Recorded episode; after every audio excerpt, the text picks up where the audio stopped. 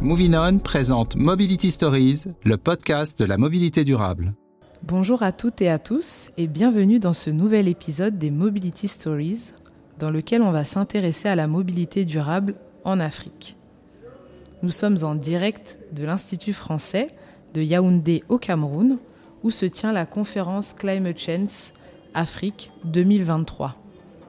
Ici, ce sont 600 acteurs de la communauté climat réunis dans le cadre de la campagne urbaine mondiale d'ONU Habitat qui explore le thème Habitat durable et changement climatique en Afrique pour ainsi produire la feuille de route de Yaoundé, un ensemble de recommandations concrètes pour accélérer l'action sur l'habitat dans les territoires africains. Mais avant de rentrer dans le vif du sujet avec nos invités, un peu de contexte. Alors que le taux d'urbanisation des villes africaines est l'un des plus élevés au monde, on estime qu'à l'horizon 2050, elles concentreront jusqu'à 70% de la population du continent. Cela suppose d'adapter d'ores et déjà la planification des services de base, tels que la santé, l'éducation, le logement et la mobilité dans les villes, déjà sous pression. Par ailleurs, la majorité des villes africaines font face au défi de l'étalement urbain, elles s'étendent, elles se développent euh, en effet plus rapidement que les services de transport public, ce qui rend difficile les déplacements, notamment domicile-travail. Imaginez que dans une ville comme Abidjan, capitale économique de la Côte d'Ivoire, composée de 13 communes, les ménages passent en moyenne 4 heures par jour dans les transports en commun pour rejoindre leur lieu de travail et rentrer chez eux. En l'absence d'une offre de transport public intégrée, de régulation adaptée ou tout simplement d'infrastructures routières suffisantes, des modes de transport populaires dits informels se sont développés depuis une trentaine d'années dans les villes africaines afin de répondre aux besoins de mobilité des personnes, notamment euh, celles habitant dans euh, des zones les plus reculées ou les plus précaires. Dans cet épisode, nous allons explorer les défis auxquels sont confrontés les décideurs africains dans la planification de la mobilité et du transport, en parallèle d'une politique de l'habitat qui se doit de répondre à la fois aux enjeux socio-économiques, mais aussi aux enjeux de sécurité routière et d'adaptation au changement climatique. Vous écoutez Mobility Stories, le podcast de la mobilité durable proposé par Movinon avec le soutien particulier de Michelin et Climate Change pour cet épisode consacré à la mobilité durable en Afrique. Et pour nous partager leurs recommandations, mais aussi et surtout des solutions concrètes pour une planification durable de l'habitat et du transport dans les villes africaines, nous avons le plaisir de recevoir aujourd'hui Priska Tenembimi. Bonjour Priska. Bonjour Salem. Vous êtes ingénieure de conception en génie civil et coordonnatrice du projet mobilité urbaine de Douala au sein de la communauté urbaine de Douala. Christian Bedga, bonjour. Bonjour Charlène. Vous êtes urbaniste et le coordinateur de projets au sein du N-Habitat au Cameroun. Merci à tous les deux d'avoir accepté notre invitation. J'ai une première question pour vous, Christian. Lorsque l'on observe la structure des villes africaines, il y a un certain paradoxe entre euh, le besoin et l'offre de mobilité. Et lorsqu'on sait qu'au Cameroun, 93% des maisons sont construites par les habitants eux-mêmes, et dans les villes africaines, euh, le logement formel ne représenterait que 10% du logement euh, produit, comment expliquez-vous cette, inadéquation entre la planification de l'habitat et la planification du transport et de la mobilité? Merci Charlène d'avoir bien voulu nous associer à cet espace d'échange. Donc c'est un plaisir pour moi de participer à, donc à, ce premier épisode dédié à la mobilité durable en Afrique. Alors pour revenir à ta question, peut-être avant d'aller directement, il faudrait dire que euh, le Cameroun, comme tous les autres pays en Afrique au sud du Sahara, euh, connaît la problématique d'urbanisation. Si on s'en tient à quelques chiffres, euh, partant donc de des indépendances à, aujourd'hui, on a observé un taux d'urbanisation assez rapide qui est passé euh, à peu près de 10% en 1960, aujourd'hui à 70% et qui pourrait aller au-delà en 2050. Il faut dire que cette urbanisation a des corollaires qu'on observe sur le terrain. parmi donc ces corollaires, on pourrait citer, n'est-ce pas, l'accès au logement décent. C'est un gros souci, c'est un gros problème. Nous avons également les infrastructures de base, les équipements également, l'accès à la mobilité, entre autres, ce que nous constatons euh, sur le terrain. Mais pour répondre à ces différents défis, l'État mène un certain nombre d'actions pour améliorer les conditions et surtout le cas de vie des populations. Mais il se trouve effectivement qu'il y a un gros défi, qu'il y a un gros écart entre ce que le gouvernement apporte comme solution et aux problèmes euh, qui sont visibles sur le terrain. Je le dis parce que euh, parmi les actions qui sont menées par le gouvernement, on note euh, notamment euh, les plans d'occupation de sol, les documents de planification urbaine, autant pour moi. Ces documents qui sont bien élaborés et qui prévoient en son sein une analyse spécifique sur des questions de planification de, transport et de mobilité. Mais le, gros souci, c'est qu'une fois ces documents sont élaborés, sont réalisés, on a un gros souci au niveau de l'applicabilité. Et, et donc, l'installation de, des villes ou des populations dans ces villes n'est pas toujours, euh, ne se fait pas toujours en respect à ces documents de planification urbaine. On note d'ailleurs un étalement urbain qui aujourd'hui pose un gros souci de mobilité. Et cela amène, euh, n'est-ce pas, euh, certaines structures d'intervenir plutôt dans l'informel. Et donc, avec l'absence et surtout l'insuffisance de voies d'accès, cela crée énormément de, problèmes de mobilité. Et les populations, pour faire face à ces difficultés, essayent tant bien que mal donc, de mettre en place des instruments ou des éléments, des, des, structures pour faciliter la mobilité. Mais cela se fait généralement dans l'informel. Donc c'est un gros souci, c'est un gros souci parce qu'on a une planification qui est, qui est là, mais on n'arrive pas à la respecter, on n'arrive pas à l'appliquer sur le terrain. Donc on peut comprendre donc, cette inadéquation entre ce qui est prévu dans les normes et la réalité du terrain. Alors Prisca, euh, Christian a soulevé le, la problématique euh, de, euh, de l'applicabilité, donc l'implémentation de, des planifications. Euh, mais avant même d'aborder ces aspects finalement très opérationnels, j'aimerais qu'on revienne sur la vision du transport et du développement de la mobilité dans les villes africaines. Selon toi, comment elle a été pensée et quelles sont les limites de cette approche? Merci Chalem pour l'invitation cette, à cette plateforme qui nous donne effectivement l'occasion d'échanger sur des sujets aussi sensibles que le lien transport-urbanisme. Alors, euh, la vision du transport, de mon point de vue, elle a été très, très calibrée sur infrastructure. Alors, il y a plusieurs années, on s'est appesanti sur le côté construction de l'infrastructure routière plutôt que organisation de l'infrastructure et du mode de, transport. Les premiers documents de planification qui ressortent d'ailleurs du plan du directeur d'urbanisme sont des plans de déplacement urbain et de transport, pas de mobilité. Alors, les points qui ressortaient de, ce plan de ces plans de déplacement urbain portaient essentiellement sur la construction de l'infrastructure et la gouvernance. Mais comment organiser les modes sur ces infrastructures qui étaient pensées ou programmées, c'était vraiment ça le, le, le, faible de ces documents de planification, de cette vision, de cette réflexion-là. L'impact au niveau euh, de ce lien transport-urbanisme, de mon point de vue, reste donc qu'on a une planification des activités de, la ville. On a des infrastructures, mais on n'a pas défini comment desservir les infrastructures qui sont planifiées parce qu'on a juste prévu une infrastructure routière. Comme euh, euh, Christian l'a dit, il y a un étalement urbain qui continue. Après, comment est-ce que l'étalement urbain est... Euh, comment est-ce qu'on répond au problème d'étalement urbain? Il a bien précisé, les usagers s'adaptent et se créent dans des modes euh, alternatifs ou des solutions sans qu'il y ait cette planification de la mobilité en, amont.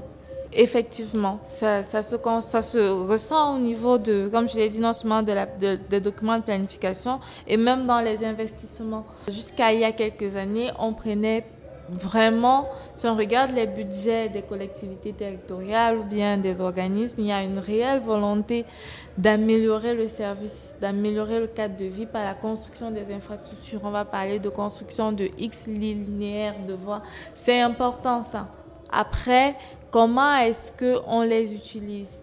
Est-ce que c'est euh, un bus qui doit y passer? Est-ce que c'est un véhicule particulier? Est-ce que c'est du taxi? Cette organisation de mobilité, de mode elle-même sur l'infrastructure qui est construite. Il y a quelques années, je prends le cas de la ville de Douala en 2009, le plan de déplacement urbain de transport, il était essentiellement construction infrastructure, organisation de circulation à l'échelle de Carrefour et organisation du stationnement. Après, organisation des lignes de transport, organisation des modes, ça c'était vraiment manquant. Et donc, au fur et à mesure des enjeux d'étalement urbain, de, qualité de transport, donc de prolifération du transport artisanal, de l'insuffisance du transport euh, public de masse, il a donc été identifié comme solution d'avoir une sorte de restructuration de réseau de transport euh, et d'élaborer les plans de mobilité urbaine soutenable qui portent sur l'organisation des modes justement et les infrastructures existantes. Dans les plans de mobilité urbaine de Douala et de Yaoundé, vous verrez qu'il euh, y a une part de requalification, de réhabilitation du réseau viaire, mais qui est quasi inférieure à l'organisation même de, des modes qui sont existants et des futures euh, mobilités qui sont proposées. D'accord, donc euh, finalement ce que, tu nous, ce que tu nous dis là, c'est que euh, la vision du transport, originellement, elle a été pensée pour les infrastructures et pas forcément pour euh, les habitudes ou en tout cas les modes associés euh, à la mobilité, les modes qui sont disponibles dans la ville et encore, encore plus précisément à la desserte des différents services dans la ville. alors Christian, on ne l'a pas précisé forcément tout à l'heure, mais ONU Habitat, c'est le programme des Nations Unies, œuvrant euh, à un meilleur avenir urbain. Sa mission, c'est de promouvoir le développement durable des établissements humains sur le plan social et environnemental, ainsi que l'accès à un logement décent pour tous. Et vous mettez en place un certain nombre de projets en ce sens sur tout le continent. Est-ce que vous pouvez nous amener au cœur d'un ou deux de ces projets, justement, qui adressent à la fois euh, la problématique d'accès euh, aux services de transport, mais aussi euh, à l'accès à un habitat euh, décent. Il faut dire qu'au Cameroun, particulièrement, on a habitat un kyrielle de projets qu'il mène dans les régions du Cameroun. Et parmi euh, ces projets, nous allons vous présenter quelques-uns, donc ont un impact sur les questions de mobilité, mais également d'accès, n'est-ce pas, à un habitat décent. nous avons, dans un premier temps, le projet d'aménagement du corridor urbain de l'autoroute Yaoundé-Simalène. C'est un axe qui a un linéaire de 11 km qui relie la capitale euh, de Yaoundé à l'aéroport de Simalène. Il faut le dire. Depuis 2016, l'État du Cameroun a signé une convention avec ONU Habitat euh, visant donc la réalisation conjointe de, cette autoroute. Il s'agissait de faire une étude d'aménagement, euh, n'est-ce pas, des abords de cette autoroute sur un rayon à peu près de 500 mètres. ONU Habitat, avec d'autres partenaires, a pu réaliser cette étude, il s'agissait euh, essentiellement des plans de secteur. Alors Charlène, il y a euh, un dernier projet que je voudrais partager avec vous, c'est le projet de construction de 134 logements avec les mototaximens. c'est le syndicat de mototaxis basé dans la, commune de Douala, notamment Douala 5e. Et donc ce projet, ONU Habitat l'a initié avec ce syndicat, mais en partenariat avec d'autres partenaires, le gouvernement, qui apporte également son appui. Euh, ici, il s'agit du, ministère en charge de l'habitat et du développement urbain. Nous avons également le Crédit foncier du Cameroun qui, euh, après avoir écouté, après avoir suivi la démarche, a également décidé d'appuyer l'initiative. Et donc, le Crédit foncier, euh, avec l'accord de son conseil d'administration, pourra donc apporter un soutien supplémentaire à peu près de 3 milliards de francs CFA. Donc à peu près 5 millions d'euros, hein, c'est ça? Oui, c'est ça, merci. Et, donc, euh, il faut dire que l'appui des partenaires vient ici donc relever les, différents défis rencontrés donc, euh, dans le cadre du suivi de ce projet. Je voudrais préciser que euh, le taux de remboursement des crédits donc, dans le cadre de, ce financement était à peu près à 25%. Et à ce jour, avec l'appui et l'arrivée des partenaires, nous sommes à peu près à 9, entre 9 et 10% ce qui est assez raisonnable pour les membres de ce syndicat. Mais euh, nous avons d'autres partenaires comme la communauté urbaine de Douala qui également apporte son soutien, surtout des facilités sur l'obtention des permis de, construire et euh, d'autres documents de planification. Euh, le ministère de l'Habitat, en charge de l'habitat, a également mobilisé 90 millions de francs CFA pour élaborer le plan de secteur dans la zone qui abritera le projet l'idée avec On Habitat, ce n'est pas simplement de se limiter à cette couche de, vulnérables et qui euh, n'a pas toujours la possibilité d'avoir accès à un logement. Nous savons que le gouvernement a initié un vaste programme de construction de 10 000 logements et puis d'aménagement des parcelles, mais on connaît tous les conditions, les critères d'accès à ces logements. Et donc le projet va permettre à cette couche vulnérable d'avoir accès à des logements décents, mais à des coûts assez réduits. Euh, je le disais tantôt, On Habitat ne se limitera pas seulement aux mototaxis, mais également à d'autres couches vulnérables, notamment euh, les femmes qui vendent dans les marchés, ce que nous appelons généralement les bayam salam. Nous avons d'autres couches euh, vulnérables qui interviennent dans, dans, le secteur informel, qui pourront également être pris en compte dans le processus. Donc après Douala, nous sommes en train d'initier le processus dans les autres régions du Cameroun et nous pensons que ce projet pourra contribuer, n'est-ce pas, à, faciliter l'accès au logement des, plus démunis, des plus vulnérables. Merci. Euh, Prisca, le projet euh, que vient d'évoquer, les projets que vient d'évoquer euh, Christian sont un exemple concret finalement de, de programmes qui adressent les besoins du territoire et plus particulièrement une certaine partie de la population, comme ça a été le cas là des, des mototaxis et du syndicat de mototaxis. Comment on doit repenser euh, la planification du transport euh, de manière à prendre en compte justement euh, l'accessibilité des différents services de la ville, comme le logement, pour toutes les couches de la population, comme l'a évoqué Christian. Je crois que Christian a bien ressorti certains éléments dans, dans son, dans son propos, c'est la concertation et l'implication des parties prenantes. C'est ce qui ressortait le plus et je pense que c'est l'un des facteurs de réussite de la planification pour pouvoir intégrer toutes les couches sociales et faciliter l'accessibilité à toutes les zones d'activité, que ce soit le logement, que ce soit des zones industrielles, des zones économiques et autres. Alors, parties prenantes institutionnelles d'une part, c'est-à-dire toutes les, les organisations institutionnelles telles que les ministères, les collectivités territoriales décentralisées, des parties prenantes les opérateurs eux-mêmes, tels que les chauffeurs, euh, les conducteurs, ceux qui aident à, accéder aux taxis et autres, la société privée, le, secteur privé. Euh, nous avons eu le crédit foncier dans le cas d'espèces de logement, un mototaxi, un mototaximan, un logement. Il y a d'autres activités, d'autres secteurs privés qui pourraient être intéressés à part les banques mondiales, à part les banques, pardon. Il y aura les, les assurances et autres, les groupements interpatronaux euh, d'entreprises. Voilà en fait.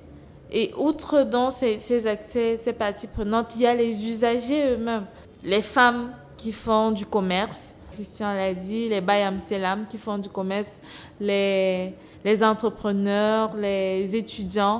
Alors, dans la planification, comment les prendre en compte aussi? Ça veut dire qu'il faut définir le besoin de chacune de ces parties prenantes. Comment est-ce que les usagers veulent se déplacer ou peuvent se déplacer? Qu'est-ce qu'on peut leur offrir? Ensuite, comment est-ce que les opérateurs peuvent intervenir dans la mise en œuvre? Quels sont leurs besoins pour pouvoir répondre à la demande de l'usager? Comment inciter le secteur public, le secteur privé à s'intégrer dans cette planification et à la mise en œuvre des recommandations qui seront formulées? Et pour les organisations publiques, euh, c'est principalement Premièrement, déjà la volonté même de pouvoir améliorer le service de transport, le service de mobilité. Et ensuite, mettre les moyens financiers à cette planification de mobilité et de transport en intégrant chacune des parties prenantes. Alors Christian, euh, là j'aimerais qu'on aborde un, tout autre sujet, mais du coup qui est en relation directe avec, euh, avec cet enjeu de, planification du transport. Lorsque l'on observe les équipes, en tout cas la composition des équipes euh, au sein des organisations en charge de la planification du transport, des autorités organisatrices de transport, même les ministères du transport en Afrique, euh, on n'a pas énormément de diversité. Euh, ça veut dire que les urbanistes, les géographes ou d'autres types d'experts de la ville ou de la gestion du territoire sont pas forcément assez impliqués dans, la planification. Et toi, en tant qu'urbaniste euh, dans un pays comme le Cameroun, est-ce que c'est un constat que tu partages? Quelle est la place de l'urbaniste justement dans la planification du transport et de la mobilité? En tant qu'urbaniste euh, dans un pays comme le Cameroun, effectivement, euh, c'est un constat qui est fait, mais euh, que je ne partage pas toujours, pas totalement, de toutes les façons, dans la mesure où le volet transport et mobilité incombe à plusieurs départements ministériels. Pour le cas du Cameroun, on peut citer le ministère de l'Habitat et du Développement urbain qui également s'occupe de ce volet-là et surtout le transport urbain. Et on connaît dans la composition de ce ministère qui également euh, contribue à la formation des urbanistes. Donc, euh, nous avons également le ministère des Transports qui s'occupe également d'un pan de, de, cette composante qu'on appelle les transports et mobilité. Et on a le ministère des, Travaux publics qui également euh, s'appuie sur les infrastructures, qui aménage les infrastructures de transport. C'est vrai que euh, au regard des trois départements ministériels et des différentes missions euh, qu'on a observées dans ces départements ministériels, on peut dire, on peut être d'accord ou pas que les urbanistes sont impliqués dans la stratégie de mise en place donc, de, de, du transport, de la mobilité. Je voudrais préciser que dans le cadre du projet, ce qu'on appelait projet intégré de transport urbain de masse au Cameroun, euh, il y a eu un comité qui a été mis sur pied qui euh, euh, appuie le gouvernement, n'est-ce pas, dans la mobilisation, surtout dans le développement des infrastructures de transport urbain. Et au sein de ce comité, on a observé qu'il y avait non seulement des ingénieurs, mais également des urbanistes. Et donc, comme je le disais, le ministère de l'Habitat qui, a, qui gère la politique en matière de transport urbain, mais davantage, implique davantage des urbanistes dans ce processus. Mais il y a un problème qui est connu au Cameroun, c'est qu'il euh, y a quelques années, le Cameroun ne formait pas des urbanistes.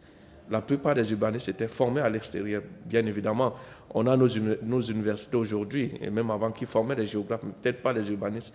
Mais de plus en plus, on a observé que euh, aujourd'hui, on a des masters en urbanisme, on a des universités qui forment des. Ça peut, ça peut un peu, on peut comprendre euh, l'insuffisance ou l'implication limitée des urbanistes dans, dans le cadre de, de, de, ces stratégies, de, ces politiques. Alors, si on revient au ministère des Transports, qui également a un rôle important dans ce volet-là, mais qui peut-être utilise moins des urbanistes, on peut comprendre euh, votre inquiétude parce qu'effectivement, de ce côté-là, on a observé, euh, il y a très peu d'urbanistes qui interviennent. Autant que, euh, ce, que ce qui est fait au niveau du ministère des Travaux publics, on sait qu'essentiellement, c'est des ingénieurs de, travaux. Et donc, je peux comprendre, mais je voudrais quand même vous rassurer que euh, euh, cela, cette insuffisance est connue, mais euh, on constate quand même qu'il y a une volonté manifeste de l'État d'introduire, de mettre en place, d'impliquer les urbanistes sur des questions de développement. Il me souvient qu'il y a quelques années, euh, on parlait de, développement des villes camerounaises. Et à l'époque, on nous disait, c'est des ingénieurs de génie civil qui pensent les villes camerounaises. Et c'est peut-être ce qui peut justifier aujourd'hui le développement des bidonvilles et autres. Mais euh, en fait, ceux qui disaient ça euh, se, focalisaient sur le fait qu'on n'avait pas d'école au Cameroun qui formait des urbanistes. Mais de plus en plus, on observe aujourd'hui que les urbanistes commencent à, à prendre vraiment corps dans ce, dans ce milieu-là avec euh, l'ordre des urbanistes qui a été mis sur pied et on ressent quand même leur présence. Euh, Priska, alors euh, Christian nous l'a euh, nous l'a bien souligné et je pense que tu l'as souligné aussi plus tôt dans tes propos, l'importance de collaborer entre les différents ministères, donc la collaboration entre le ministère du Transport, le ministère de la Ville, le ministère de, de l'Urbanisme, en tout cas les différents ministères qui interviennent dans le cadre de la planification euh, du transport.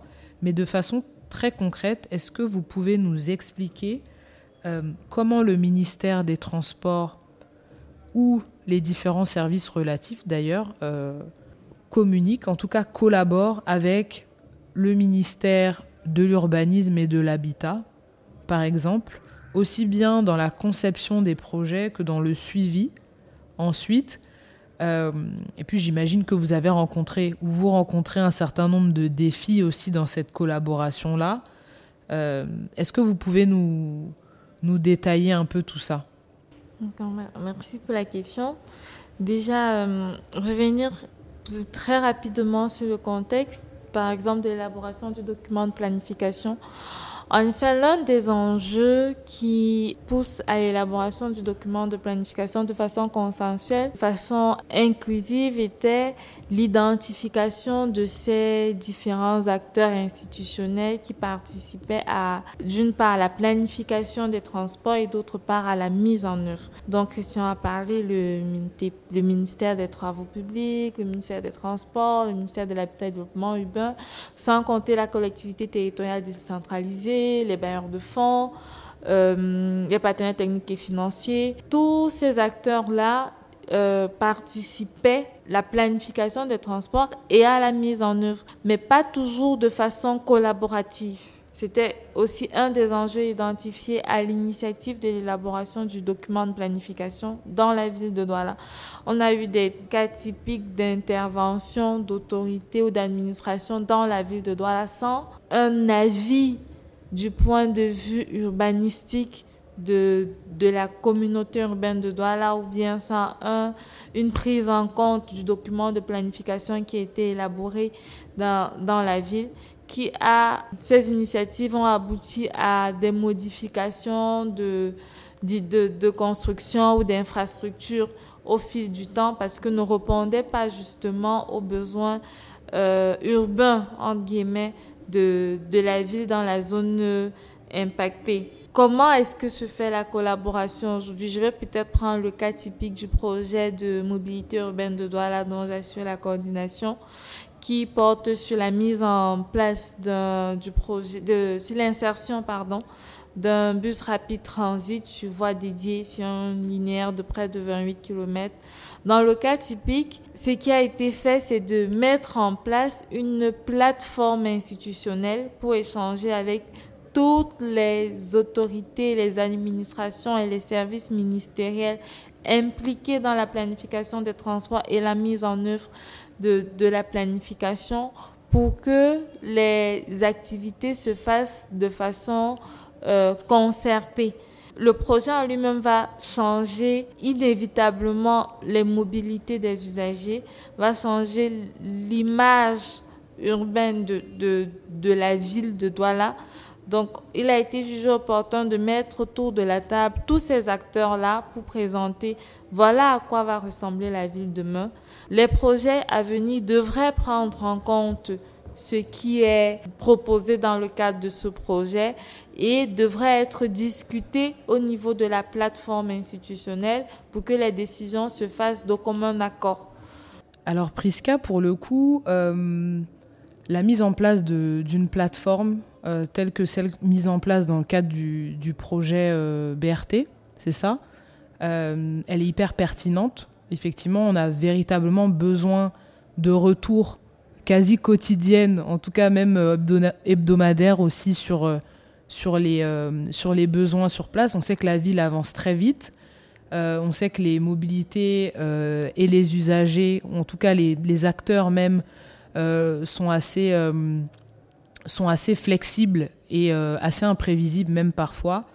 En, en, guise de conclusion, comment on réconcilie le couple justement habitat-transport ou urbanisme, transport dans les villes africaines elle est essentiellement physique. Les rencontres se font euh, à minima tous les semestres. À minima, oh, en cas de besoin, en cas d'urgence, elles peuvent se faire tous les trimestres ou à la demande de, de l'une ou l'autre des parties.